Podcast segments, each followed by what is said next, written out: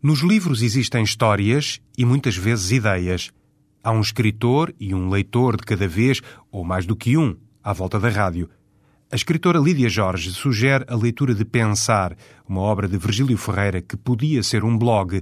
Regressa à Kundera, defendendo o autor, e recomenda a descoberta de um argentino. Combateremos a Sombra é o mais recente romance de Lídia Jorge, que entretanto se estreou na literatura para crianças com O Grande Voo do Pardal. Hoje, a escritora abre outros livros em voz alta na rádio.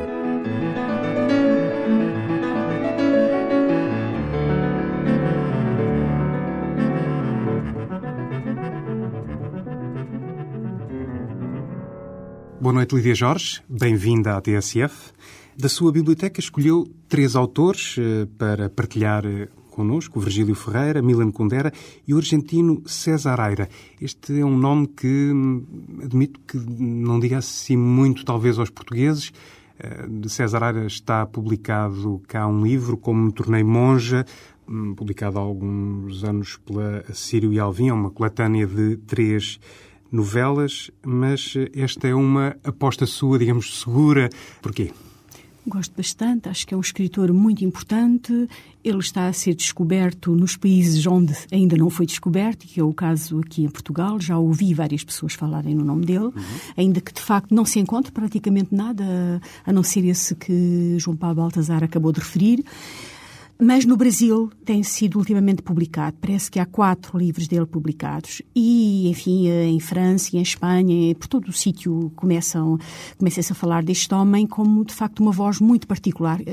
Eh, é um escritor argentino que produz imenso, uhum. que tem várias e várias dezenas de títulos publicados. Um escritor que tem a particularidade de pertencer a um tipo de escritores, eh, como é o caso de Henrique Villamatas, que são escritores que fazem uma espécie de balanço daquilo que é a possibilidade da ficção trazer ainda uma voz uh, ou não trazer uh, aquilo que é a nossa modernidade. Portanto, fazem bastante o balanço do que é a biblioteca, uh, a biblioteca que, da ficção.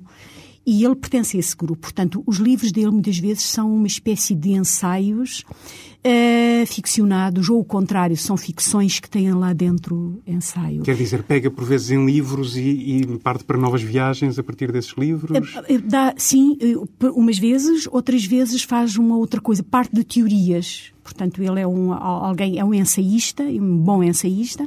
Ele parte de teorias, digamos, véstias de uma, de uma, de uma situação ficcional.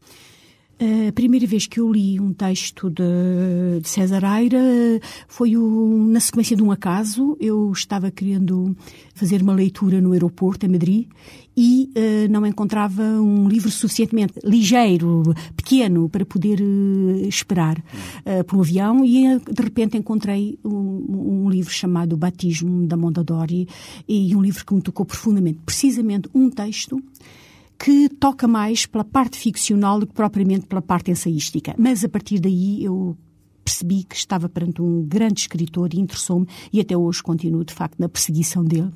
E, e o livro que eu hoje trago é, portanto, um livro publicado no Brasil para Nova Fronteira.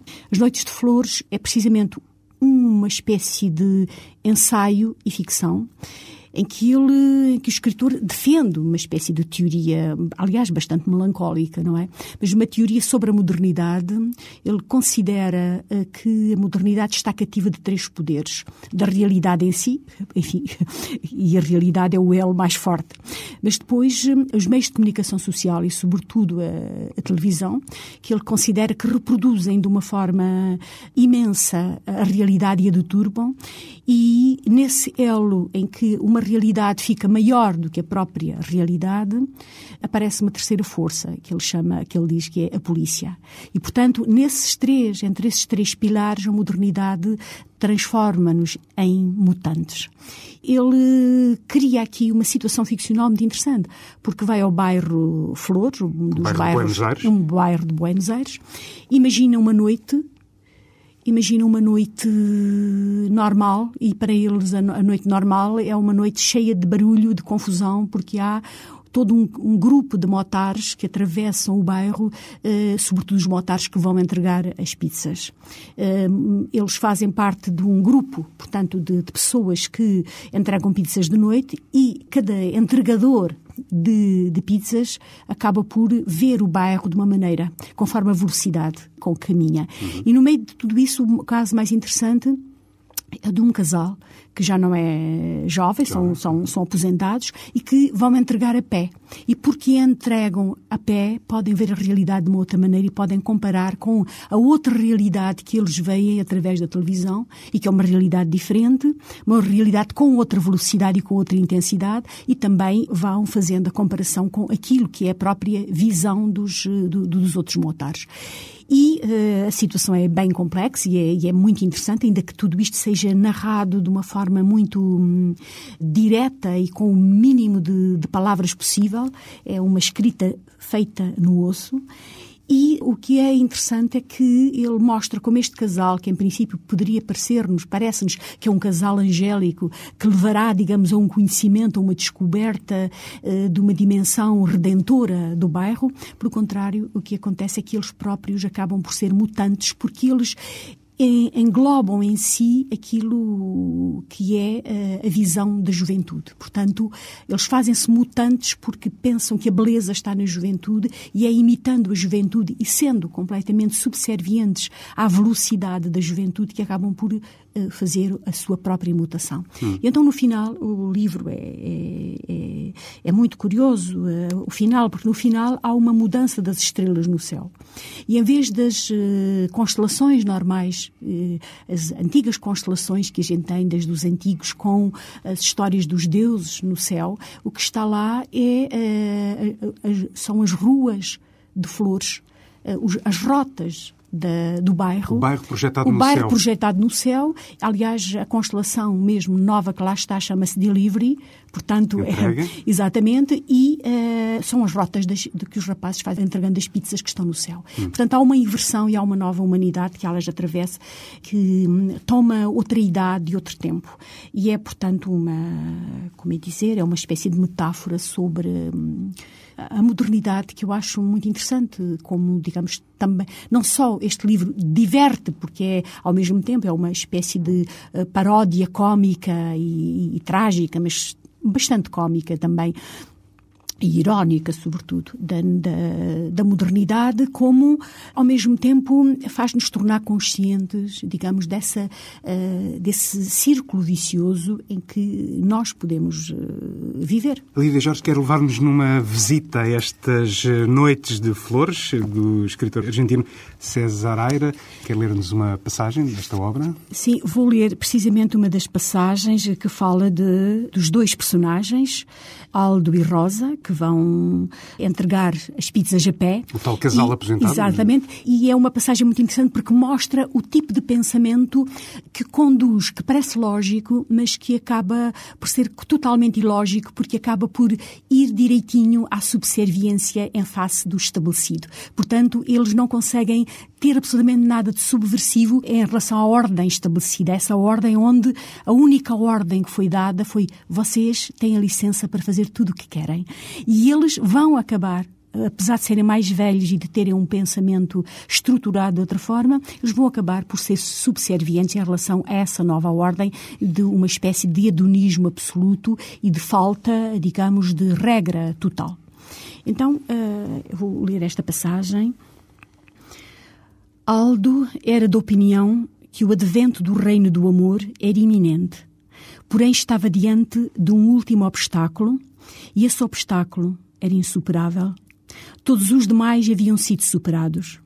A história tinha-se mostrado benévola. De um modo ou de outro, por motivos equivocados, por cenobismo, pela moda, por causalidade, iam caindo as barreiras que separavam o homem do homem, as restrições que antes impediam o pleno desenvolvimento das paixões ou preferências. Os pudores e superstições que até umas poucas décadas atrás pareciam ídolos eternos, tinham-se dissipado. Pelo menos era assim que ele via as coisas. O crime, a violência, a desigualdade crescente não o alarmavam. Eram parte da vida e o amor necessitava deles. Ele não fazia uma ideia açucarada do amor. Ao contrário, achava que a crueldade e o horror eram necessários e que deveriam intensificar-se ainda mais para que o amor fosse um destino e valesse a pena. Mas restava um último obstáculo, formidável, cósmico. Que nome dar a ele? Egoísmo? Não, egoísmo não era a palavra. Inércia? Hábito? Não tinha nome. Qualquer nome que lhe fosse atribuído poderia ser de imediato e, por contragolpe, o nome de uma força positiva nos exércitos triunfantes do amor. Porém, não era menos perigoso por ser anónimo. Ao contrário, tratava-se da negativa de deixar de ser o que cada um era. Ninguém queria renunciar a ser quem era, nem por um instante. Nem lhes vinha à cabeça. Cada um estava encerrado para sempre em sua personalidade, em suas lembranças, em suas opiniões, como se elas valessem muito. E se havia algo que não lhes agradava, transferiam isso para a área orgânica e tomavam remédios, porque não se mostravam tão inflexíveis com o corpo. Ao contrário, estavam sempre dispostos a trocar de corpo se lhes fosse oferecido um bom contrato. Daí, Aldo deduzia a importância do corpo. Era a única coisa que se colocava em jogo no grande mercado aberto do humano. Somente por esse lado podia-se vislumbrar o poder das transformações, e o motor das transformações era a beleza, o desejo da beleza. A combinação do belo e do humano tinha um único resultado, a juventude, e a negativa em que se baseava essa afirmação resultava em mentes velhas dentro de corpos jovens. Cá está o tal abismo, a atração irresistível eh, pela juventude, que falava há pouco em relação a este livro. As Noites de Flores, de eh, César Eira, no caso, uma edição eh, da brasileira Nova Fronteira. Um escritor ainda pouco publicado em Portugal e uma Segunda escolha, um escritor que enfim, é bastante conhecido um, dos portugueses, há várias obras uh, traduzidas. Uh, Trata-se do uh, escritor checo naturalizado francês Milan Kundera. Por que é que escolheu este autor um, para partilhar com os ouvintes da TSF? Kundera foi um escritor que eu li nos anos 80 e 90 e que me disse muito e continua a dizer muito. Neste momento há uma espécie de, como é dizer, de regresso a ele, talvez pelas piores, pelas piores razões, e fez-me voltar eh, a lê-lo outra vez. Hum, As piores razões está a referir-se à polémica relativamente à, enfim, à divulgação de um Sim. facto, talvez importe lembrar uma polémica relativamente recente, com a publicação em outubro de um documento numa revista checa eh, que uh, mostra que em 1950 o jovem Kundera terá denunciado ao regime comunista um suposto espião pró-ocidental. Ora, o escritor já veio desmentir, recebeu o apoio público de inúmeros escritores, uh, Garcia Marques, Nadine Gordimer, uh, Oran Pamuk, enfim. Um, a questão aqui, e talvez seja por aí que nos queira levar é até que ponto é que a divulgação, esta suspeita, ou mesmo confirmando-se em absoluto este facto, muda a forma de ler a obra de, de Milan Kundera? A mim não muda absolutamente nada. Naturalmente que se há uma pessoa que denuncia o outro em qualquer momento, é, é, nós uh, temos capacidade de julgar, não queremos, nós próprios não queríamos tê-lo feito e, portanto, também não queríamos que ninguém o fizesse. Agora, uh, a verdade é esta: ele próprio, uh, alguma coisa de importante que este escritor uh, nos ensinou foi que a história é ambígua que, e que os, os próprios seres humanos trabalham na linha de equilíbrio bastante desequilibrada, que há alguma ambiguidade. E isso ele mostrou claramente em, ao longo da obra toda. Eh, designadamente na Insustentável Leveza do Ser, em que há uma história semelhante. Quer dizer, é essa história que lhe contam. Eu, isto tem-me tocado bastante, porque eu gosto deste escritor pela obra dele. E assim, como diz aqui, dizia no, no, no, em 13 de novembro, a, a filósofa Ana Anka Vassilio uh, dizia que custa mais, sobretudo, tanto mais quanto mais um escritor ou alguém foi feito pela população do mundo como uma estátua, foi transformado numa estátua, que é o caso dele, não é? Simplesmente uh, o que acontece é que ele explicou e ele disse, uh, e aliás diz num, num, dos melhores livros dele, ele diz uma coisa interessante sobre as biografias, é que a biografia de um escritor uh, não se escreve. A perspectiva dele é de que isso é alguma coisa ao lado, que a sua vida dá apenas tijolos para fazer a construção da sua obra. E eu tive uma percepção na altura, quando passei por ali, por essa, por essa explicação dele, que ele era alguém que tinha percebido no passado que a vida não era de facto linear, que não era possível essa uma linearidade em que, de, de justiça que conduzisse a, justiça, uma justiça feroz sobre os seres humanos. E eu acho que se há alguma coisa ele pode dar da sua vida para este lado de cá, é exatamente uma espécie de complacência. E eu acho estranho que, enfim, estes, estes, estes países neste momento estão a braços, de facto, com a abertura dos, uh, arquivos. dos arquivos e, digamos, vão estão encontrar... confrontar-se com a sua estão história. confrontar-se com a sua história. Mas um, nisso, repare, há um grande contraste com aquilo, por exemplo, que acontece em Portugal. Nós sentimos aqui o contrário. Nós não queremos uh, mergulhar no passado. Nós não temos esse espírito. Uh, e muitas vezes percebemos que uma das fragilidades do nosso país é exatamente essa. Nós não temos, como não temos essa capacidade de encarar o passado, também somos débeis a encarar o futuro e a avaliar o presente. Estes países têm uma outra, uma outra, uma outra visão, mas Pessoalmente, custa muito que este escritor, neste momento, seja, digamos, achincalhado pelo mundo todo. E acho que se pode ser julgado, digamos, pelos países de onde vem, custa muito que os países do Ocidente escrevam com, digamos, com tanta altivez e, e com tanta sede de se vingarem deste homem, como muitas vezes estão a fazer quando de facto as pessoas, enfim, os que escrevem contra Milan Kundera são pessoas que são oriundas, digamos, de, de sociedades democráticas onde, por vezes, situações de laxismo e até de cobardia são uh, coroadas de grandes êxitos em que a obra é completamente divorciada de, digamos, de comportamentos uh, disruptivos e extravagantes, não é? E na, das nossas sociedades levantam-se, digamos, vozes uh, tão violentas contra este escritor. Então eu fui outra vez ler algumas, algumas passagens e de facto voltei a pensar que nada me toca. E quer dizer, pelo contrário, eu sinto até, se isso aconteceu, Uh, sinto uma espécie de compaixão, porque nesse caso eu compreenderia a obra toda dele, uh, vista à luz de uma espécie de grande ensinamento que ele teria tido. E então, uh, ainda mal por quem ele denunciou, mas ainda bem por ele ter por ele ter passado por uma experiência que lhe abria então os olhos para deixar uma lição tão grande ao mundo como ele deixou. E esse regresso aos livros de Kundera leva, por exemplo, eh, de volta ao livro eh, do riso e do esquecimento, que é a obra que uh, traz Sim. hoje para esta partilha. Sim, é, e que é de facto um, um livro, o, o, livro do riso e do esquecimento é o primeiro livro que ele escreve quando se exila em França e uh, é o livro, de facto, que acaba por bani-lo do seu país. Este livro é um dos livros, eu penso que do ponto de vista da construção e do ponto de vista, digamos, para um escritor, é até talvez o livro que mais ensina, aquele em que sentimos que ele passa uh, uma voz de uma modernidade imensa e hoje os escritores, mesmo os mais jovens, por vezes não, talvez não saibam como lhe devem indiretamente, porque ele ensina aqui, digamos, como escrever sobre no mundo, no, no, mundo em que nós hoje atravessamos, em que se põe em causa a consistência da, da, da ficção, ele dá-lhe uma dimensão nova e ilumina uh, os novos percursos para a ficção, que são vanguardistas, que, que são de vanguarda, é de vanguarda completamente o que ele aqui faz.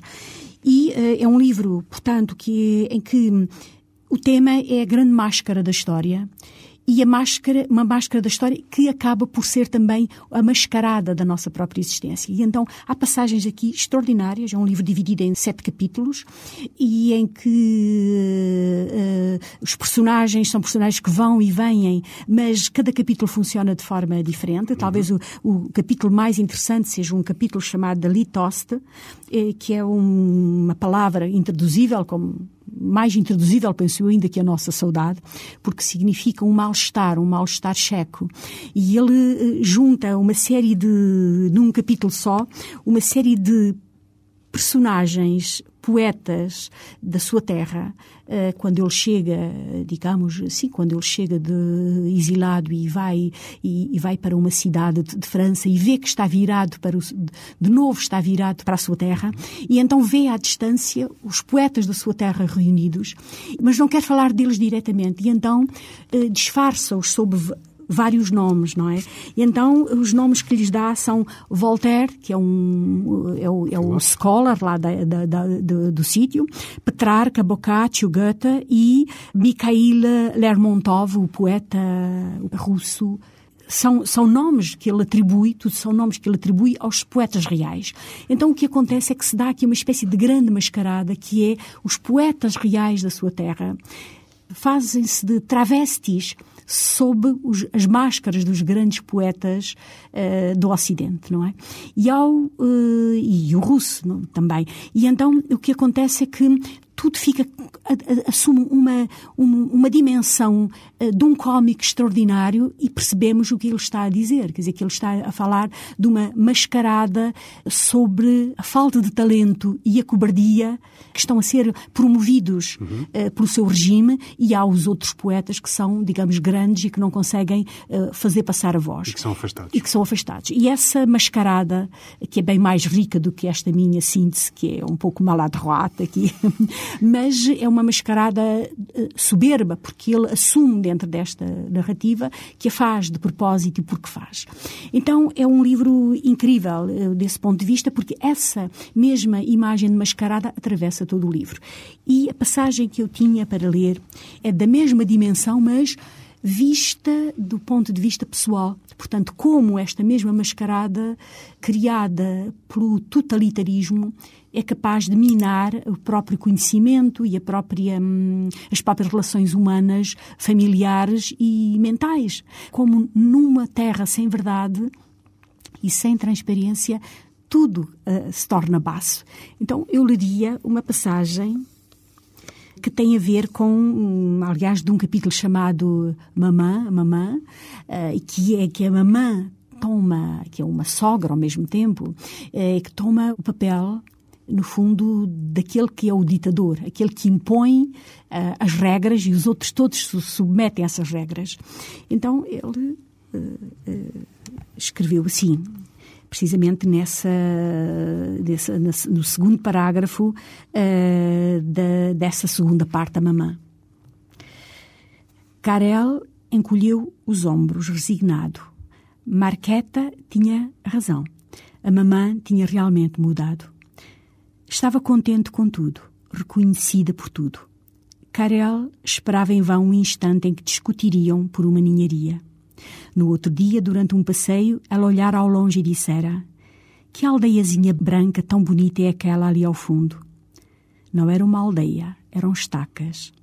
Karel teve pena da mãe, que estava a ver pior. Mas a falta de vista parecia exprimir algo de mais essencial. O que lhes parecia grande, ela achava pequeno. O que eles tomavam por estacas era para ela casas. Na verdade, nem sequer era um traço completamente novo nela. A diferença estava em que dantes eles indignavam-se. Uma noite, por exemplo, os carros do gigantesco país vizinho invadiram-lhes o país. Tinha sido um tal choque, um medo tão grande, que ninguém durante muito tempo conseguira pensar noutra coisa. Estava-se no mês de agosto e no jardim as peras estavam maduras. Uma semana antes, a mamã convidara o farmacêutico para ir apanhá-las. Mas o farmacêutico não viera e nem sequer tinha pedido desculpa. A mamã não conseguia perdoar-lhe o que indignava Karel e Marqueta. Censuravam-na. Todos pensam nos tanques e tu pensas em peras.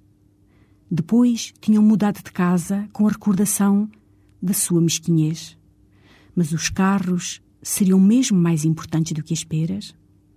À medida que o tempo passava, Karel compreendia que a resposta a esta pergunta não era tão evidente como sempre tinha pensado e começava a sentir uma secreta simpatia pela perspectiva da mamã, na qual existia uma grande pera em primeiro plano e algures, longe, atrás, um carro que não era maior do que qualquer criatura de Deus, pronta a voar de um momento para o outro, escondendo-se dos olhares. Ah, sim, de facto a mamãe é que tinha razão. O tanque é perecível e a pera é eterna. Uma passagem de O Livro do Riso e do Esquecimento, de Milan Kundera, uma das escolhas de Lídia Jorge, hoje convidada de Lido e uh, Relido, uh, que já nos apresentou e partilhou connosco uh, as páginas do argentino César Aira. Agora, um, uma voz da literatura e do pensamento português, Virgílio Ferreira, foi ele que recomendou a publicação do primeiro livro da Lídia Jorge, eh, O Dia dos Prodígios, mas não será certamente por isso que o traz aqui, que quer partilhá-lo com os ouvintes. A importância uh, de Virgílio Ferreira, porque é que regressa à obra dele? Sim, eu regresso à obra dele porque eu acho que é uma obra de, com um cunho moderno muito acentuado e acho que vale a pena falar deste escritor. Estamos vivendo um momento em que há uma. Uh, digamos, há uma explosão de oferta imensa. Eh, é difícil eh, manter eh, sempre na, na atualidade escritores, sobretudo quando eles acabam por já não estar vivos, que é o caso dele, e portanto ainda não se tornou um clássico daqueles, digamos assim, a que se regressa uh, a nível da escola, a nível, enfim, como um obrigatório, mas há de ser, com certeza, há de voltar a ser penso eu, há de voltar, pelo menos, a ser. Mas, por outro lado, também não está presente para se defender, para falar, para falar de si, para publicar de novo. E, ultimamente, os escritores que desapareceram na sua altura têm sido, portanto, desapareceram nos últimos anos, tem havido um movimento bastante amplo em torno uh, desses nomes, da sua geração, como é o caso do José Cardoso Pires, foram pessoas da mesma, precisamente da mesma geração, e o Virgílio, muitas vezes, é esquecido. E eu acho que um dos traços modernos deste escritor é que ele tem obras que podem ser lidas, uh, digamos, uh, de forma hum, segmentada. Como assim? Como, por exemplo, o caso de, olha, de A Invocação ao Meu Corpo. Uhum. É uma obra, ele é sempre solene, é preciso dizer isto. Quer dizer, talvez a parte que é menos moderna de Virgílio Ferreira é que se a modernidade conduz muito a um, a textos, a um texto de natureza descosida uh, e um pouco na busca de uma espécie de anódino vistoso, mas uh, na busca do anódino e de uma espécie de introdução do cotidiano e da banalidade como um ingrediente fundamental, Uh, Virgílio sempre apostou no oposto. Quer dizer, é um, é um circunspecto, é solene e de tudo, dos mais pequenos eh, detalhes, ele, digamos, faz o grandioso, tece grandioso, não é? E é possível que, uh, num primeiro momento, se sinta que é alguém que tem uma voz demasiado solene, demasiado formal. Porém, ao uh, entrar na escrita dele, percebe-se como ele leu bem uh, o momento que atravessava, como ele deixou palavras importantes e recados importantes para nós e como de facto o faz numa escrita poética magnífica. Aliás, a Invocação ao Meu Corpo é uma espécie de, de, de grande poema Está eu... a falar da obra de ficção, mas eh, em boa parte da obra ensaística, dos diários também. Sim, eh, dos diários. Eh, aliás, o, o, livro que eu hoje trago em particular é até um livro contemporâneo dos diários, não é? Uhum. É preciso dizer que o Virgílio Ferreira era um homem que tinha um discurso um pouco ressentido. Quando a gente fala de ressentido, pensa que é aquele que sente contra si, quer dizer, mas eu acho que não era isso. Ele sentia era muitas vezes, digamos. Ele era ressentido para re-ressentido. Quer dizer, vibrava muito muito o sentimento dele, não é? Isso sente-se bastante uh, em, toda a obra e sente-se no, no, no, diário, que talvez seja a parte onde isso se ainda se nota mais. Mas a verdade é que pegamos num livro de 92, como é este livro Pensar, que é construído de pequenas passagens e percebe-se que ele poderia ser hoje alguém que estivesse a escrever um blog, uh, que tivesse um blog e que cada dia fosse acrescentando pequeno, notas. Uh, pequenas notas.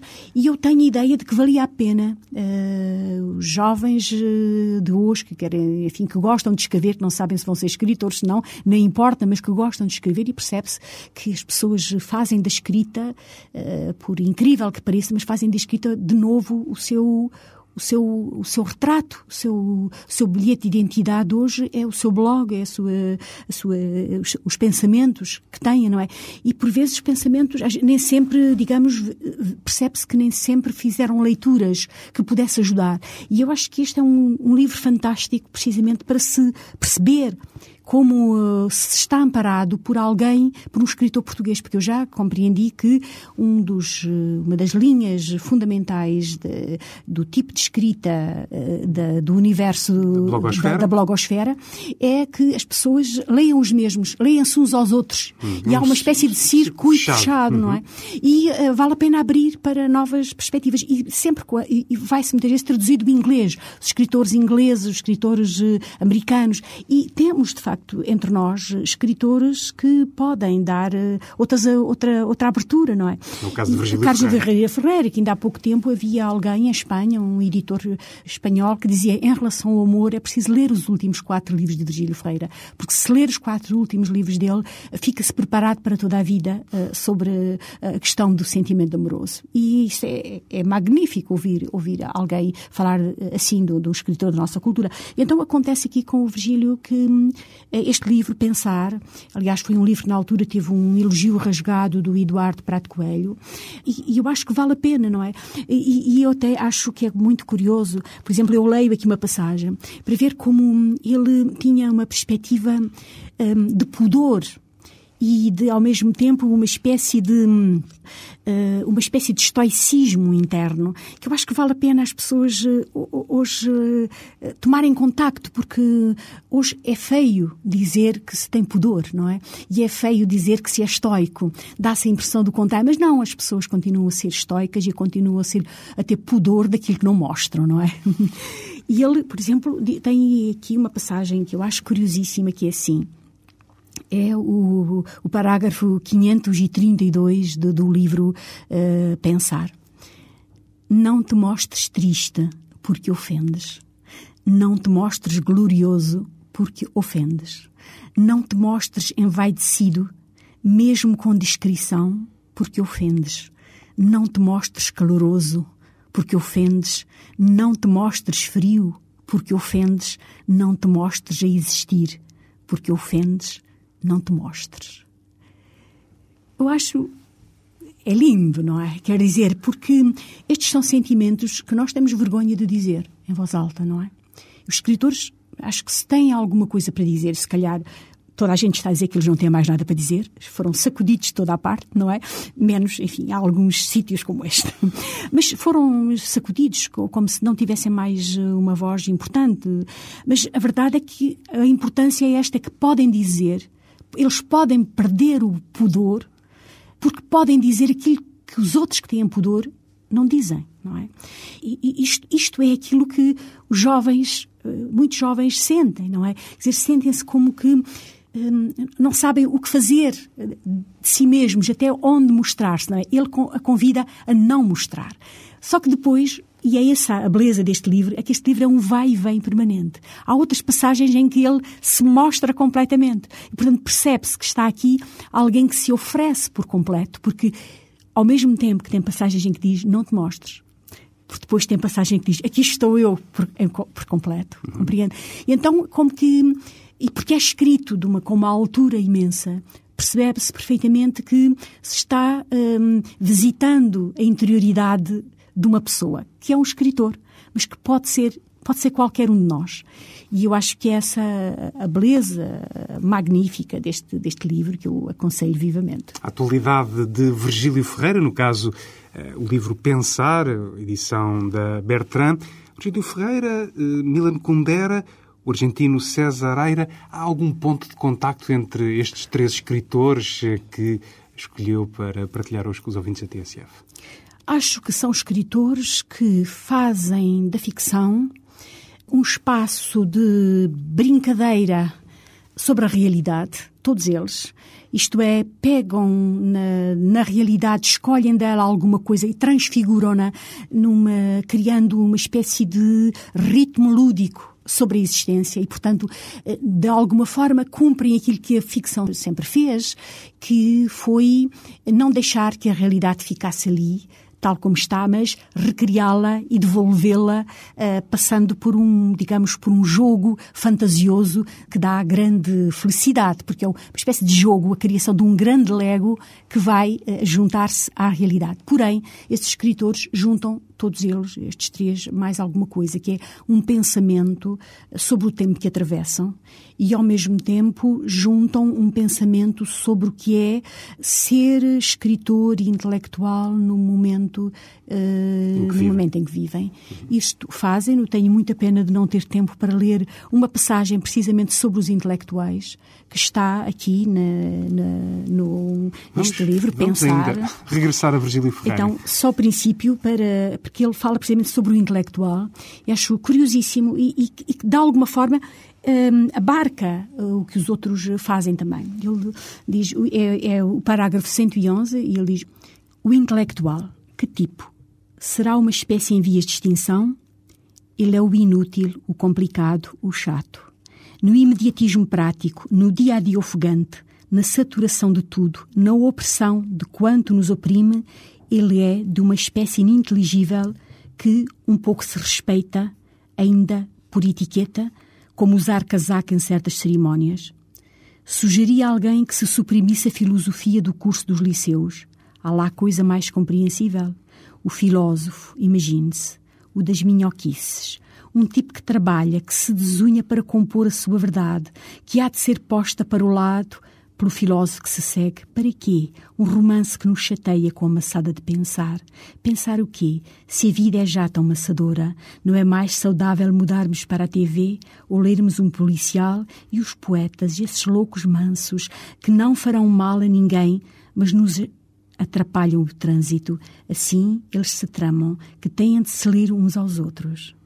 É um circuito fechado, como o dos que aprendem um saber sem empréstimo, exceto para o ensinarem a outros o que hão de ensinar a outros, que o hão de ensinar por sua vez. O intelectual, que pícaro, ele é um desperdício a dar baixa no ativo da humanidade.